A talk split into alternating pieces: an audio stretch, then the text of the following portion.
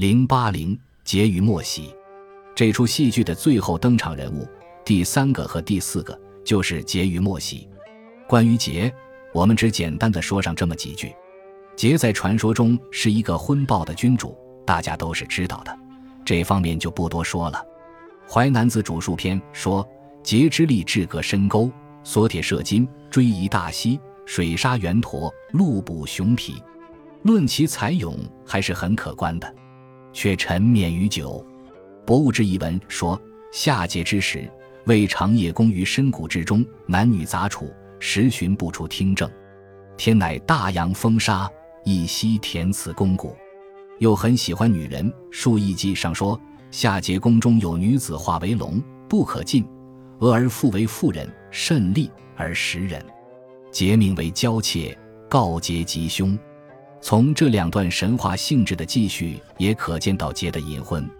博物志一文还说，夏桀之时，废昌之和尚见二日，在东者烂烂将起，在西者沉沉将灭，若急雷之声。昌问冯夷曰：“何者为阴？何者为夏？”冯夷曰：“西夏东阴。”于是废昌喜足归阴。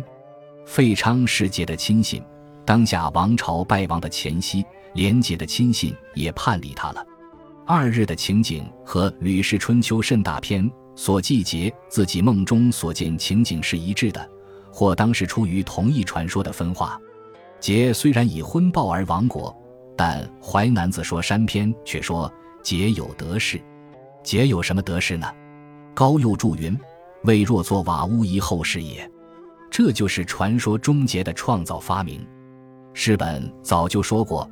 桀作瓦屋，暴君的桀，对于后世却有这样的遗爱，真可谓是出人意料啊！关于桀和莫喜，《楚辞天问》说：“桀伐蒙山，何所得焉？莫喜何似？汤何及焉？”四句话概括了桀和莫喜之间的关系，并且规定了他们在这出戏剧里扮演的角色的任务。大意是说：桀去征伐蒙山，有何所得而回？莫喜为何似其心志？汤为何遂其珠桃？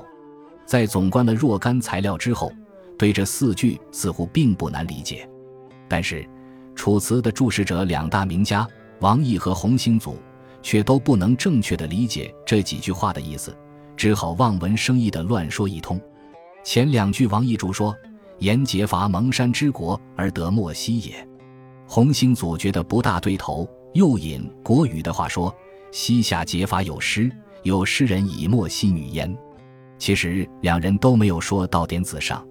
王毅说劫伐蒙山的莫西，但劫伐蒙山得的并不是莫西。洪兴祖说劫得莫西是由于法有诗，这是对的，但有诗却又不是蒙山，仍是牛头不对马嘴。至于下面两句注释的就更荒唐了。王毅说。言结得莫西，似其情意，故汤放之南朝也。天问明明问的是莫喜何死，注释却一变而为结何死了。洪兴祖无所补正，只好抓住一个莫西，一个吉的音译来大做文章，敷衍一通了事。由此可见注释古书之难，名家尚且如此，遑论其他。其实要正确的理解这四句，也并不那么费事。只需找到可靠的材料予以研究分析就行。先从洪兴祖补注所引《国语》说起，《国语晋语一》说：“西夏解法有诗，有诗人以莫西女焉，莫西有宠，于是乎与伊尹比而亡下。为昭著伊尹，汤相伊至也，自下失音也。比比公也，伊尹于王下，莫喜为之作祸，其公同也。”从继续的内容看。这种解释应当说是对的，因为正统历史家总是把女人当作祸水，认为国家的兴亡应该由他们来负责任，所以《国语》在这段记叙之前，竟称之为女容。韦昭著也说：“言其祸由姬也。”因此解释为莫喜为之作祸，与伊尹比攻而亡下是不错的。但是据另外一种材料，情况就和这不一样了。一史卷十四引《竹书纪年》说：“后桀命贬伐岷山，岷山女于桀二人，曰婉曰衍。后爱二女，其名于调华之狱，而弃其原非于洛，曰莫西氏，以与伊尹交，遂以下亡。据这段材料的记叙，那么莫喜并不是和伊尹比攻而亡下，而是与伊尹交而亡下，并且也不是在有宠的情况下，而是在遭弃的情况下。究竟哪一种材料更可靠呢？我们说，自然是后面一种材料更可靠。用后面一种材料，就完全可以解释《天问》所问的四句：“劫伐蒙山，就是伐民山；何所得，就是得到宛合眼；莫西何死，就是莫喜因遭遗弃而死之于报复。